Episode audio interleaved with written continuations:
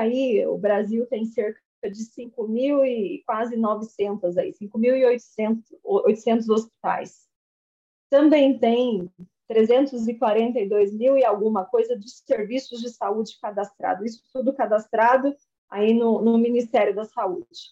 Aproximadamente 432 mil leitos hospitalares. Esses aí divididos 68% né, é, é, são leitos SUS e os outros 31,5% são, são leitos aí não SUS, né, não público.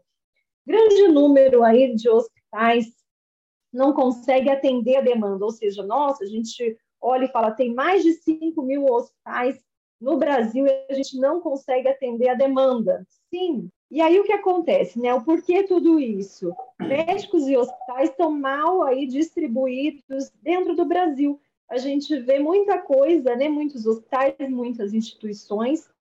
São Paulo, Rio, Minas e não distribuídos de forma uniforme no Brasil. Então, algumas regiões a gente não tem aí tanta estrutura quando tem aí dentro de grandes capitais, né? E aí eu trago aqui para vocês uma foto que é realmente o caos que a gente vive aí, quem trabalha dentro de instituição de saúde, é, a gente sabe aí como que é. Então, assim, um, um pronto-socorro aqui cheio de gente, o improviso que a gente tem que fazer muitas vezes. Então, assim, essas fotos foram tiradas e é a realidade, né? Quem trabalha dentro de instituição de saúde, e se principalmente ela for SUS, sabe como que é dentro, né? Então, assim, pacientes nos corredores, é, às vezes hospitais montados com equipamentos novos e hospitais fechados, então tem isso também. Em alguns lugares que não tem recurso, a população tem que dar um jeito da forma que ela consegue então, o que acontece? É, nem todo mundo, infelizmente, hoje, tem o acesso à saúde, né? Ou então, de uma forma mais igualitária. E aí, é, é, a gente não pode deixar é, de, de mostrar isso e falar desse cenário hoje do Brasil, porque é com esse cenário que a gente trabalha. É dentro desse cenário que muitas vezes a gente desenvolve aí a cultura de qualidade. Né? Então, isso é importante a gente é, passar aqui um pouquinho para vocês, porque quando a gente fala de cultura da qualidade, a gente pensa que tudo é bonito, tudo é certo, tudo. Não, não é dessa forma, né? Então a gente tem que também é, mostrar isso. Então, diante aí deste cenário, de tudo isso que eu falei até agora, como implantar a qualidade?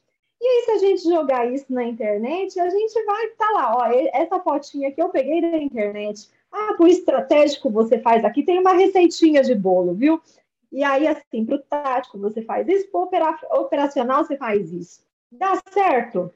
Não dá certo, porque a gente não consegue aplicar a mesma coisa para todo mundo. Cada instituição tem a sua particularidade.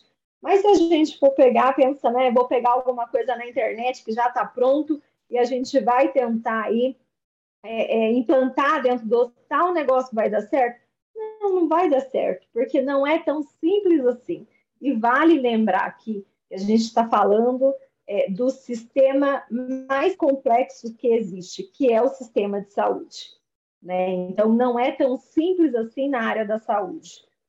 É, por que, que não é tão simples, né, isso? Porque é, se eu, se eu mandar confeccionar, vamos supor, uma camisa uma camisa e pedir aqui para todos que estão hoje nesse encontro colocar, não vai servir uma mesma camisa.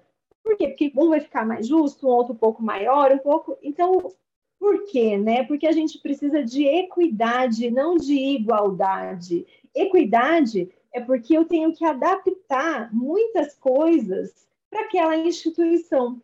Por quê? Porque eu tenho que considerar o cenário que aquela, aquela instituição ela está ali inserida. Então, qual é a região é, é, do país? Se ela atende público ou privado? É, quantos colaboradores? Eu tenho que, na verdade, a gente tem que trazer tudo isso, né? A gente faz um diagnóstico de todo esse serviço e a gente monta ali um projeto, é, é, um projeto para a instituição que realmente seja aí para ela, né?